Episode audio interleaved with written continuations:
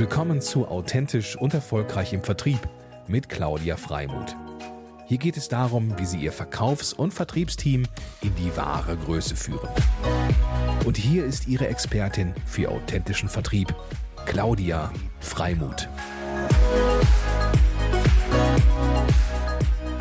Herzlich willkommen, mein lieber Erik Wiese, zu meinem Mutmacher-Podcast für authentischen Vertrieb. Ich finde es ja ganz großartig, dass du heute dabei bist. Wir kennen uns ja schon eine halbe Ewigkeit ähm, und für die Zuhörer und Zuschauer ähm, möchte ich gleich mit dem Intro beginnen, dass ich es ganz großartig finde, ähm, wie vielseitig und flexibel du bist äh, und welchen unterschiedlichen Themen und ähm, ja auch Aktivitäten du dich befasst. Äh, und das fand ich sehr inspirierend, sodass ich es, sodass ich mich sehr freue, dass du hier bei uns bist. Ähm, und das vielleicht mal so als Intro. Und jetzt gehen wir gerne in den Deeper Dive, ähm, was denn so der Erik Wiese ausmacht. Also erst einmal herzlich willkommen nochmal. Und wo holen wir dich gerade ab? Weil du bist, glaube ich, der Finanzguru in dieser Finanzindustrie ähm, und schon sehr, sehr lange dabei. Aber eigentlich hast du was ganz anderes gemacht. Aber erzähl doch mal ein bisschen kurz von dir. Ja, Guru ist immer gefährlich, ne? Also ein bisschen inflationär. Da sind ganz viele Gurus unterwegs. Also da würde ich mich selber äh, vielleicht nicht bezeichnen. Aber äh, in der Finanzindustrie unterwegs ist schon richtig. Also du hattest ja eben gesagt, Industrie, also Finanz, oh mein Gott, ja, ist das überhaupt eine Industrie? Ja, das ist eine Industrie. Also äh, Finanzen beherrschen also ein bisschen unser Dasein. Ähm, man fliegt immer ein bisschen unterm Radar und äh, ich bin halt, äh, wir sind Vermögensverwalter hier in Hamburg, Hamburger mhm. Vermögen. Und wie der Name schon sagt, ähm, ja, und sind ein bisschen B2B-mäßig unterwegs, also auch ein bisschen ungewöhnlich. Äh, also wir beraten Berater und äh, ich würde uns immer so ein bisschen als Großhändler bezeichnen. Also wir haben in Deutschland braucht man äh, für Investmentberatung eine Lizenz, also entweder eine Banklizenz oder eine BaFin-Lizenz, also die nette Aufsichtsbehörde Bundesanstalt für Finanzdienstleistungsaussicht, die kennt inzwischen auch jeder durch die ganzen kleinen Skandale, die es mal so rundherum gab, also vielleicht sogar aus dem Hamburger Bereich. Das wollen wir jetzt mal nicht äh, näher vertiefen, aber im Endeffekt äh, hat die Finanzindustrie an sich äh, nicht mehr so das, das perfekte Image. Das war mal besser, da war die Deutsche Bank noch eine Bank und naja, da haben sich so die Banken durch ihre Aktivitäten in den letzten, sagen wir mal, zehn Jahren oder 20 Jahren so ein bisschen mehr ins Ausgeschossen. Aber ohne Geld geht es halt auch nicht und ohne Banken geht es auch nicht. Und äh, das ist ein sehr komplexes Geschäft inzwischen. Ist natürlich auch eine sehr komplexe Dienstleistung, die wir da so anbieten. Und äh, das würde jetzt vielleicht ein bisschen zu weit führen. Also letztlich, wenn man Investmentberater in Deutschland ist, also ähm, da gibt es ja viele, die äh, da tätig sind in dem Bereich. Also dann kann man sich anschließen und äh, seine Tätigkeit so ein bisschen leichter machen, indem wir da ganz viele Teildienstleistungen, also Administration abnehmen mit unserer Vermögensverwaltungslizenz auch. Und deswegen äh, haben wir da dieses B2B-Modell entwickelt und vor ungefähr zehn Jahren. Damit sind wir etwas kleiner bunter Hund sozusagen in der Szene, aber sind jetzt auch nicht mehr die kleinsten. Also ich mal sagen, so unter den Top 20 der deutschen unabhängigen Vermögensverwalter, was die Größe so angeht. Und äh, das wächst kräftig weiter.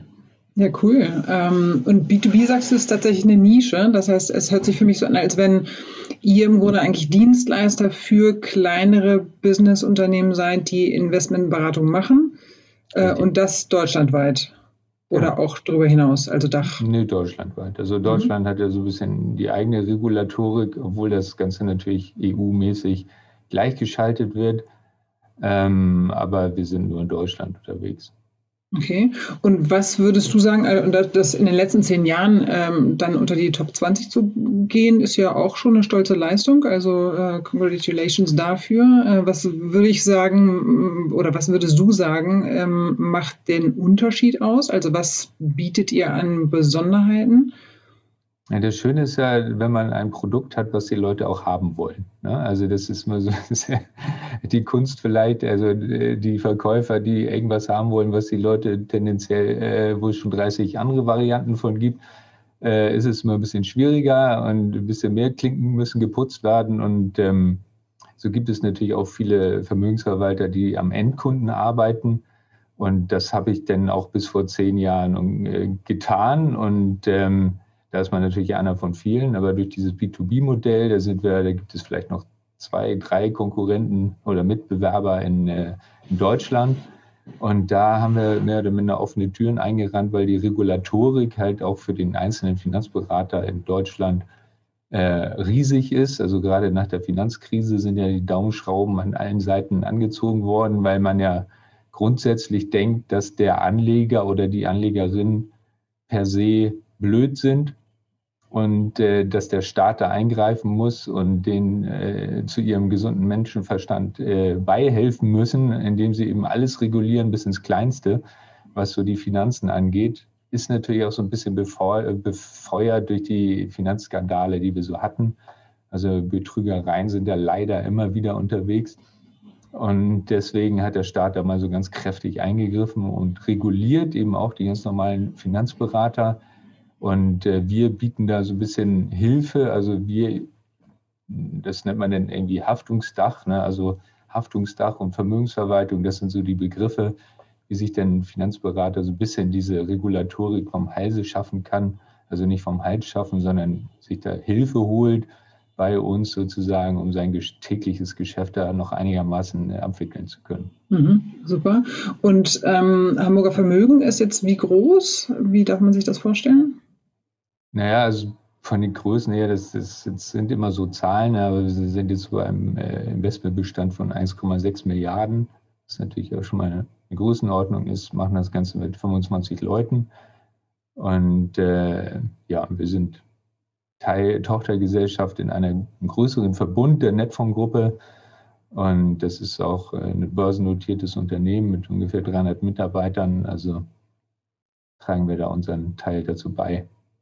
Ja, und, und letztendlich hört sich das nach einer schönen Geschichte an, dass du im Grunde auch deinen Bereich damit aufbauen konntest, ne? so ein bisschen Unternehmer im Unternehmen sein konntest, genau. äh, was ja auch äh, schön ist zu hören, ähm, dass es auch bei großen Unter äh, Unternehmen einfach möglich ist, ähm, da so seinen eigenen Weg zu gehen, wenn man dann eine Nische trifft, die dann wahrscheinlich auch erfolgreicher ist. Ne?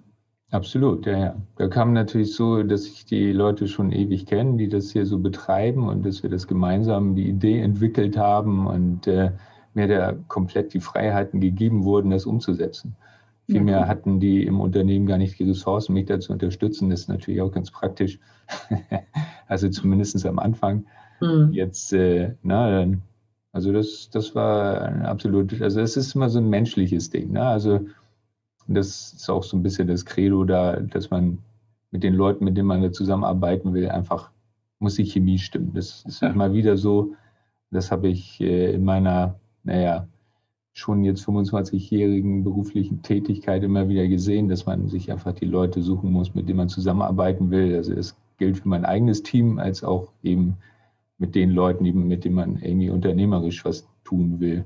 Ne? Mhm.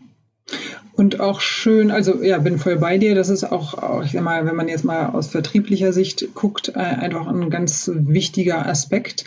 Ähm, und dann finde ich es aber auch schön, ähm, weil ich bin ja auch mal so darauf hinaus zu gucken, so was sind die Learnings aus so einem Podcast oder aus einer Reihe, auch mit dir.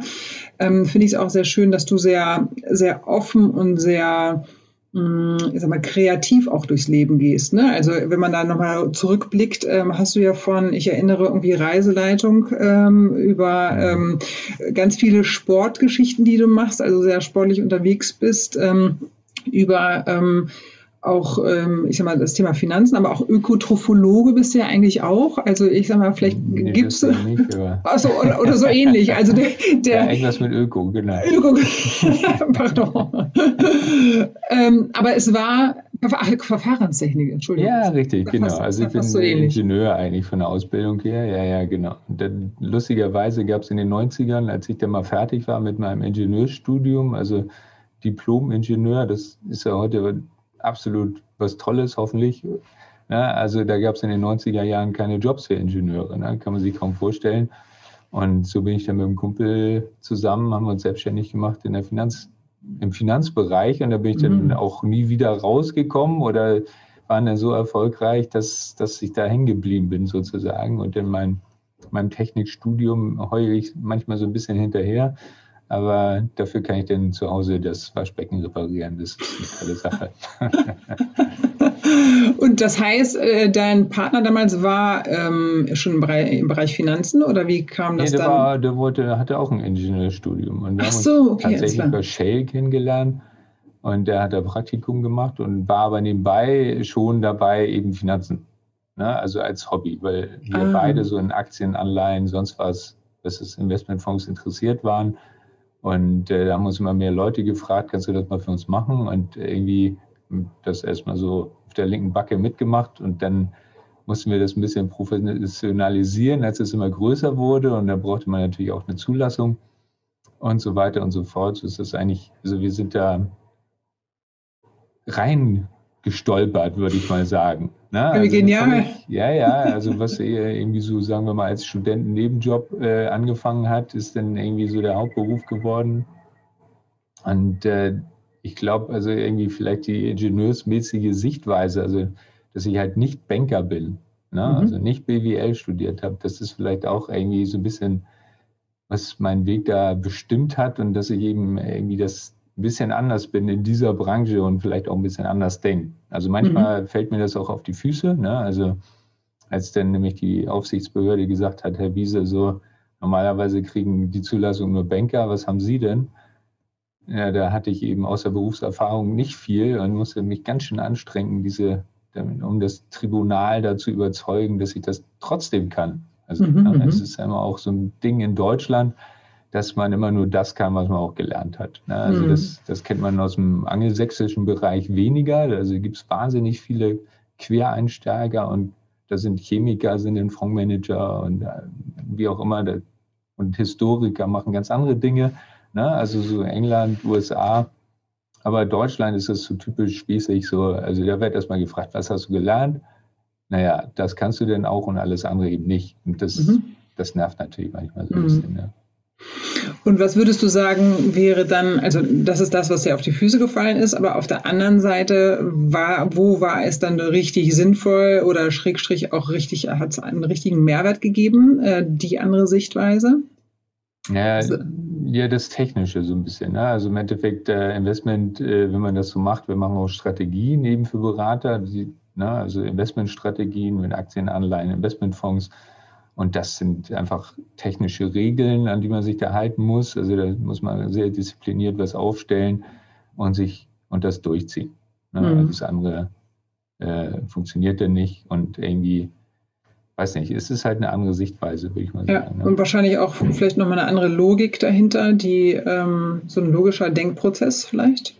Genau. Also mhm. ich versuche auch immer ein bisschen alles so ein bisschen mit dem, naja, gesunder Menschenverstand oder wie man es auch immer nennen will, also zu überprüfen. Also bei mhm. Ingenieuren ist ja auch immer so, man muss, man rechnet zwar wahnsinnig detailliert und verliert sich da in irgendwelchen Zahlen, aber am Ende muss man gucken, also stimmt das denn, was dabei rauskommt? Mhm. Ne? Einfach mal sagen, ja, macht das Sinn? Ist das plausibel, was man da rumrechnet? Und das lernt man irgendwie so im Studium dann. Und das merke ich aber auch immer ganz oft, dass ich das so im, im Berufsleben ganz gut einsetzen kann.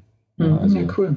Dass man schon mal das Ende so ein bisschen betrachtet, wo man hin will und ob das, hin, ob das Sinn macht. Ne? Also manchmal mhm. verliert man sich ja so ein bisschen auf dem Weg, wenn man so Projekte hat.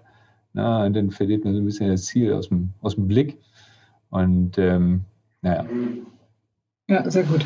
Ja, ich, also ich finde, ich, ähm, oder was ich jetzt gerade so in den letzten ein, zwei Jahren eben erlebe, ist, ähm, dass dieses frische Denken, auch ein Stück weit neu und anders denken, einfach nochmal wirklich einen anderen Mehrwert bekommt, weil durch die Umstände, die wir jetzt einfach haben, eben nicht dieses klassische oder traditionelle Denken erforderlich ist, sondern einfach wirklich mit dem Moment sozusagen zu leben oder das Beste daraus zu machen, erfordert einfach eine Kreativität und entsprechend einfach auch ein, ein neues Denken oder ein mhm. aus dem Moment heraus Denken. Ne? Deswegen glaube ich, ist das auch gerade, wie sich die Welt so entwickelt, ähm, ein unwahrscheinlich wichtiger, äh, wichtiger Skill, eine wichtige Fähigkeit, ähm, ja, die da gut zum Tragen kommt. Und das ist vielleicht auch nochmal so ein, ein Hinweis im Grunde für die Hörer und Zuschauer, dass ähm, Finde ich einen schönen Punkt, den du da aufnimmst, dass Deutschland eben da so sehr geprägt ist. Ähm, das, was man lernt, ist da, darin, wo man gut ist und Experte ist. Ja, und es ist in vielen Bereichen auch wichtig. Aber ich glaube, dass äh, es genauso viel Wert hat, ähm, immer wieder Adlerperspektive einzunehmen und sich abzukoppeln von dem zum Teil ja auch Tunnelblick, den wir haben, mhm. äh, und das große Ganze zu sehen ne? und auch immer sich zurückzunehmen und Ziele zu nochmal zu überprüfen oder überhaupt äh, auch im, im, Blick zu behalten. Insofern Absolut. Das, äh, ja, ja. das klingt immer so ein bisschen abgedroschen natürlich und äh, das ist natürlich so ein bisschen äh, ein Mindset so ungefähr. Mhm. Ähm, Querdenken darf man das ja überhaupt nicht mehr nennen. Das ist mhm. ja jetzt ein Unwort. ja, also, dass viele schreiben sich das ja auf die Fahne, so mal ein bisschen anders über Dinge nachzudenken, aber viele können es auch irgendwie nicht. Die sind so mhm. gefangen in ihren Strukturen. Ne? Also ist man natürlich auch, auch wenn man schon ein bisschen länger im Business ist, also immer im gleichen Business auch. Also das entdeckt man natürlich auch an sich selber. Ne? Aber das ist auch unabhängig vom Alter sozusagen. Also es gibt auch wahnsinnig junge Leute, die total eingeschränkt in ihrem Denken sind. Das mhm. erschreckt mich manchmal so ein bisschen. Und äh, aber das ist auch nichts für jedermann. Ne? Also mhm. ich glaube, also ein gutes Unternehmen funktioniert auch, wenn, wenn beide Seiten da sind. Also da sind, müssen Leute ja. da sein, die einfach ihre, ihre Aufgabe erfüllen. Ne? Und die sind auch nicht dazu da, irgendwie rechts und links zu denken, so ungefähr, sondern einfach mal zu machen, so nach dem mhm. Motto. Ne? Und äh, ich glaube, die Kombination macht es denn. Ja, cool. Und wir sind ja hier im Mutmacher-Podcast für authentischen Vertrieb. Und ähm, ich sage mal, eine, ein Hauptthema natürlich auch das Thema Vertrieb. Und ich frage ja meine Gäste immer gerne, ähm, ob sie denn auch einen Vertriebshack oder eine Vertriebsessenz oder Erfahrung gemacht haben, die sie gerne teilen. Ähm, die entweder besonders war oder einfach eine Empfehlung ist. Ähm, mhm. was ähm, hast du dir so einfallen lassen, lieber Erik? Naja, jetzt wird es jetzt. Geheimnisse, genau. Naja, diese Geheimnisse sind natürlich im Vertrieb ist ja alles schon getan und gemacht worden. Also ich kann sagen, dass ich mehr oder minder alle Marketinginstrumente, die, die diese Welt hergibt, schon ausprobiert habe. Ne? Also von mhm. der Postwurfsendung über Promotion Girls, die durchs äh, Einkaufszentrum rennen und Zettelchen verteilen, über äh, natürlich diverse Veranstaltungen, über Online-Formate, über Mailings, über ähm, Leads kaufen, über sonst was. Ne? Also das war damals natürlich noch, als ich Kunden gewonnen habe. Jetzt ist es so, dass das äh, mehr oder minder die Kunden mir so zulaufen. Das ist natürlich der völlige Wahnsinn und der, der Traum ist, aller Vertriebler. Genau, das ist ja der absolute Vertriebshack. Den brauchen wir noch. Ja, ja, ganz genau. Naja, dann kann ich nur sagen, ein Produkt, was die Leute unbedingt haben wollen und was es nicht an jeder Ecke gibt. Ja, mhm. wunderschön, genau. Wie auch immer. Ähm, und das auch gewisse Einstiegshürden hat. Also jetzt von der Komplexität her, also so eine BaFin-Lizenz ist auch nicht so einfach zu kriegen und die dann so umzumünzen auf ein B2B-Modell, also das, naja, wie auch immer, das kann man halt nicht so leicht kopieren. Aber jetzt vielleicht nochmal aus meiner Zeit, als ich eben Kunden gewonnen habe. Ne? Und ähm, das ist so, dass ich festgestellt habe, dass viele Angst davor haben, Empfehlungen zu generieren. Also für mich ist Empfehlungsgeschäft das absolute A und O. Ähm, merkt man ja auch, deswegen gibt es auch die ganzen Netzwerkplattformen, dies und das und jenes. Also die sind immer manchmal so ein bisschen anonym, aber wenn man tatsächlich Kunden gewonnen hat, die zufrieden sind und die dazu animiert, eben neue Kunden und das wirklich aktiv zu betreiben, da habe ich ganz viel, bei ganz vielen Kollegen sehe ich immer, dass sie da Angst vor haben, und auch meinen, dass sie das ihren Kunden nicht antun können oder nicht wollen oder dass man das nicht tut, so in Anführungszeichen. Das tut man ja nicht. Ähm, und damit meinst du eine Empfehlung auszusprechen für etwas oder was ja, meinst für sich selber, also im Endeffekt so. weitere Kunden zu gewinnen. Ne? Ah, okay, also so im Sinne von lieber Herr Wiese. Marketing. Ne? Mhm, also okay. ich habe einen Kunden gewonnen, also die sind zufrieden mit mir, jetzt mit meiner Dienstleistung und ich möchte, dass der einen weiteren in seinem Freundeskreis, Bekanntenkreis, sonst was, Businesskreis anspricht, der ja. zu mir kommt. Mhm. Ja, und das ähm, ist so ein bisschen, ich meine, da bist du ja wahrscheinlich auch einigermaßen unterwegs in dem Thema. Aber das ist immer so, dass da eine gewisse Hemmschwelle da ist. Mhm. Aber man muss das einfach nett, authentisch und professionell betreiben. Und äh, was man dabei immer vergisst, dass die meisten, mit denen wir arbeiten, ja, auch in irgendeiner Form immer was verkaufen müssen. Auch viele haben selber Kunden und möchten auch selber Kunden generieren. Und wenn es nur am Ende darum geht, sich selbst zu verkaufen, ja, das müssen wir ja auch ständig. Mhm. Ne? Also wir müssen ständig irgendwo, werden wir gefragt nach unserer Leistung. oder äh, es gibt Bewerbungsgespräche, es gibt sonst was, ne? es gibt Teamgespräche. Also im Endeffekt muss man immer irgendwie seine Meinung, sein Produkt oder irgendwas ist immer zu verkaufen. Ne? Also mhm. letztlich, ganz genau. Und so hat man dann natürlich auch immer diese Zielgruppe. Und also die, das ist den Leuten gar nicht so fern, dass wenn man dann darauf angesprochen wird, und äh, man muss es eben einfach nur nett verpacken. Hm. Ja, und, und ich würde es vielleicht noch ergänzen. Ähm, ich finde, hm, also ja, man hat eine Hemmschwelle, das merke ich auch immer wieder, aber ähm, das kommt nur, weil man irgendwie denkt, ah, jetzt biete ich etwas an, damit ich einen Vorteil bekomme. Wenn man aber den Spieß mal umdreht und aus dem Fenster der Fürsorge guckt und schaut, dann ist es ja so, hey, wenn ich happy war oder wenn der Kunde happy war mit mir, weil er genau das richtige Produkt für ihn, für seine individuellen Bedürfnisse bekommen hat und er glücklich damit ist, weil er dadurch einen Mehrwert hat, weil er vielleicht äh, besser verdient, weil er gar nicht arbeiten muss und gleichzeitig Geld verdient oder was auch immer es ist, brauche ich das ja nur mitzuteilen.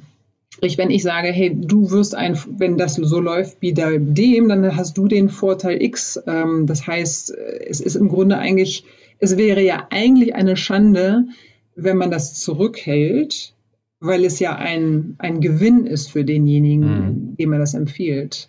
Das ist, Und das absolut, ist ja. Und das, das ist halt echt abgefahren, ne? Also, mhm. weil das ist eigentlich nur ein, ein Blick in die andere Richtung, ähm, der aber ja manchem einem vielleicht gar nicht einleuchtet oder man nicht auf die Idee kommt, äh, weil man immer nur sozusagen in seinem Kosmos denkt und mhm. denkt, nee, ich kann das nicht machen, weil. Aber wenn ja. man aus der Sicht des anderen schaut und aus der Sicht der Fürsorge, dann ist es eigentlich ein Muss, es zu benennen oder zu teilen zumindest. Ne? Ja, ja. Also gut, da gibt es natürlich diverse Methoden, wie man das Ganze auch angehen kann, ganz praktisch. Ja. Ne? Da bist du dann wiederum gefragt. Aber ähm, also wir haben das sehr systematisch betrieben und auch immer Erfolg mitgehabt. Also das mhm. hat uns nie jemand in irgendeiner Form übel genommen, sondern im Gegenteil. Also die Leute empfehlen sogar gerne. Also ich mhm. nehme immer das Beispiel Arzt. Na, wie kennst du einen guten XY-Arzt? Mhm. Na, weil das ist irgendwie so eine Vertrauenssache auch. Und also viele haben auch äh, immer irgendwie Ärger oder mit schlechten Ärzten gehabt oder mit blöden Ärzten. Ich meine, im Endeffekt äh, ist das ja heute auch immer nur so ein Abspulen, also fünf Minuten Termine beim Arzt, wo man sich mal so richtig gut aufgehoben fühlt. Ne? Mhm. Ne? Und das mhm. empfiehlt man noch wahnsinnig gerne weiter. Ja. Ne? Also da hat man ein gutes Gefühl dabei. Und so ist es eigentlich auch mit Dienstleistern. Also ich kenne da einen, der macht das so richtig gut. Da hat man doch selber ein cooles Gefühl dabei und meint auch dem anderen was Gutes getan zu haben. Ne? Und äh, wie auch immer, also das, das funktioniert, kann man immer nur sagen. Ne? Ja, sehr cool.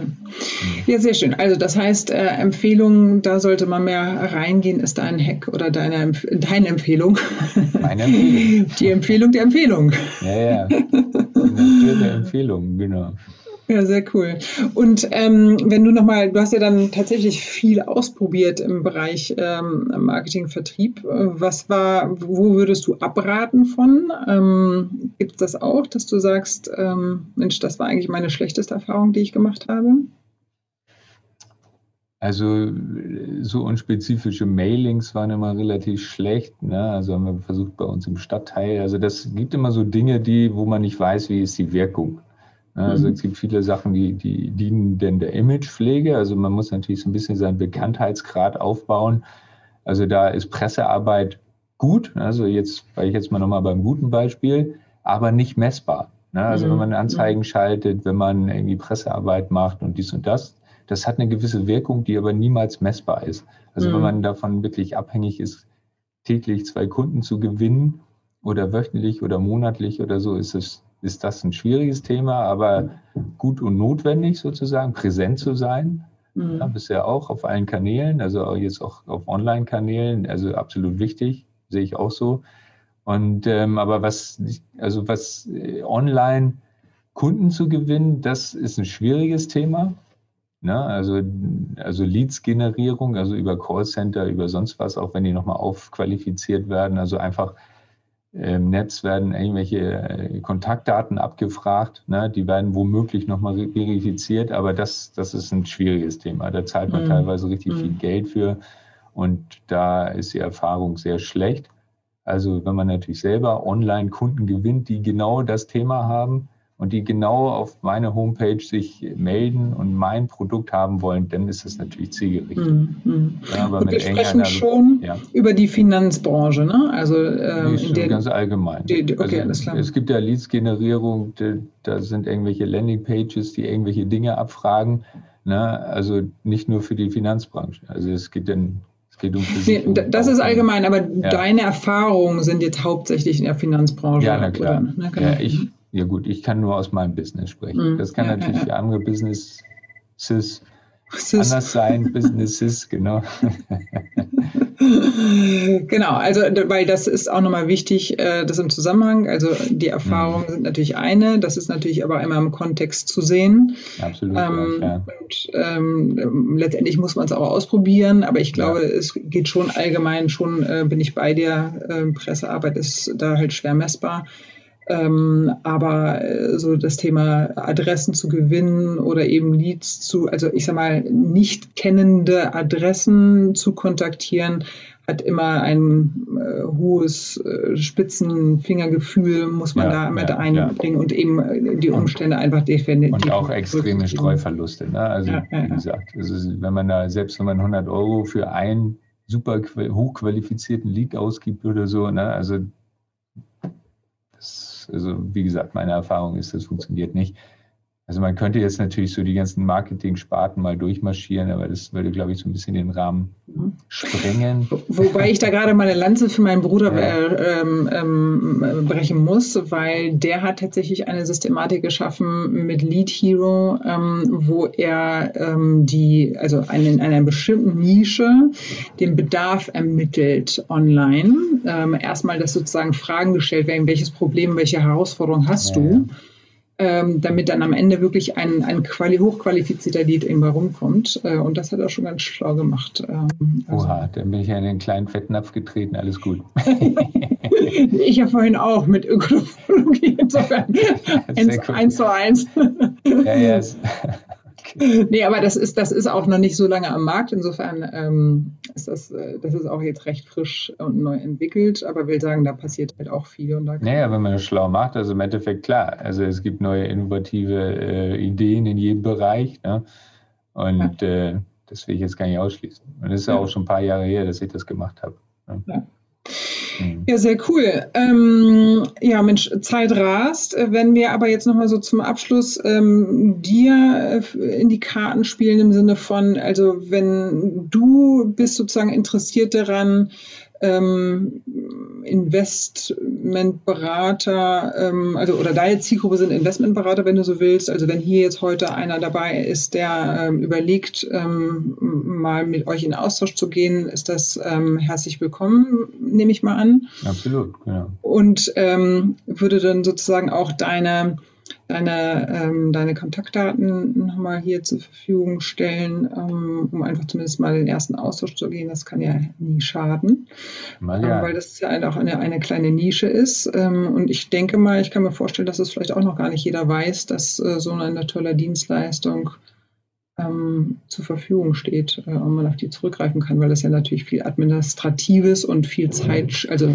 löst und auch Zeit spart ähm, nicht alles von A bis Z selber irgendwie immer erarbeiten zu müssen. Ja, also wichtig ist halt in unserer Branche immer, dass man sich um die Kunden kümmern kann. Ne? Also mhm. eben auch neue Kunden gewinnen und die Kunden beraten. Und das ist halt ein Riesenaufwand dahinter inzwischen administrativ, um diesem Kunden überhaupt aus regulatorischer Sicht gerecht zu werden. Da müssen wahnsinnig mhm. viele Protokolle geschrieben werden. Und, und, also manchmal sind die Kunden da selber auch genervt, wie viel Papier sie denn da kriegen. Mhm. Und dann haben wir natürlich so ein bisschen digitalisierte Prozesse, wo man dann das Ganze ein bisschen im Klickverfahren abkürzen kann. Und äh, mhm. naja.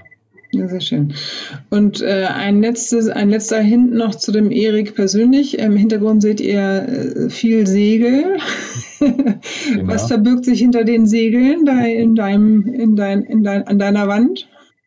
Ja, also Wassersport ist meins, ne? Also, ähm, also Kiten, Segeln, alles Tauchen sogar, also auf dem Wasser, oh. unter Wasser, neben dem Wasser, ne? an der Beach rumliegen, mache ich auch ganz gern mal. Aber nur für fünf Minuten, oder? Oder Beachvolleyball, genau, noch viel ah, besser. Ja, stimmt, das war's. ja, sehr cool. Ja. Also voller Leidenschaft, was das Thema Wasser und Segel und Kitesurfen, glaube ich, auch angeht, ne? Genau. Ja, sehr schön.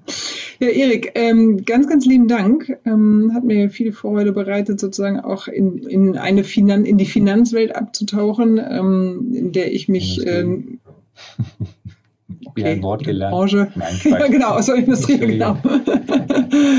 ähm, weil, ja, das, das ist, äh, ich sag mal, das läuft bei mir am Rande, aber nicht so deep dive wie bei dir. Insofern spannend und ich freue mich total, dass du da auch ähm, aus Verfahrenstechnik dann zum Finanzexperten geworden bist äh, und daran festhältst und dann auch diese tolle Perspektive oder die Allerperspektive und mal das, das neue Denken da hier und da reinbringst. Und das ist ein schönes Beispiel dafür, dass das auch geht. Und insofern vielen Dank für deine Inspiration. Ja, gern. Gute und Zeit. Dann wünsche ich dir noch einen schönen Start in die Woche und äh, sage bis bald. Bis bald. Ciao. Ciao.